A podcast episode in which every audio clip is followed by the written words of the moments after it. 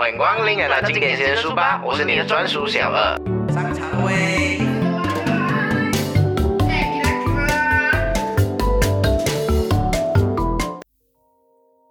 勿忘初心，回到原点。我是你的专属小二。今天我们分享沃顿的谈判课的最后一章。当双方都认定所有细节都同意了，我们必须要趁热打铁，快速的把合同的问题解决，顺着客户的话。寻找客户兴趣的高峰点，然后迅速的让对方下定决心签字，就可以结束谈判。我们可以适当的暗示对方，谈判的工作已经不需要继续耗了下去，是时候做个收尾。收尾签字的时候，一定一定要注意，黑字白纸是非常重要的。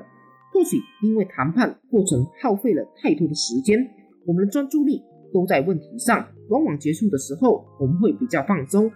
也就是因为这样，我们更加容易出现遗漏的地方。但是，当我们发现的时候，已经是千年之后的事。要么重新谈判，不然就是翻脸。双方都不愿意让步的时候，这是我们不想看到的。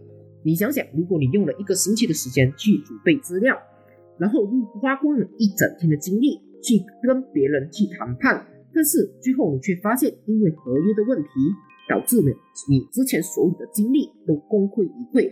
是不是很可惜呢？所以一到了结束的环节，我们必须要保持我们的精神去检查所有的合同。沃顿的谈判课的最后一章，第八章，我就说到这里。如果有任何的问题，你可以把你的问题写在留言区下，我们做一个交流。我们的频道主要是和大家一起学习，一起成长。我们是经典先生出发，我们下一集见啦，拜拜。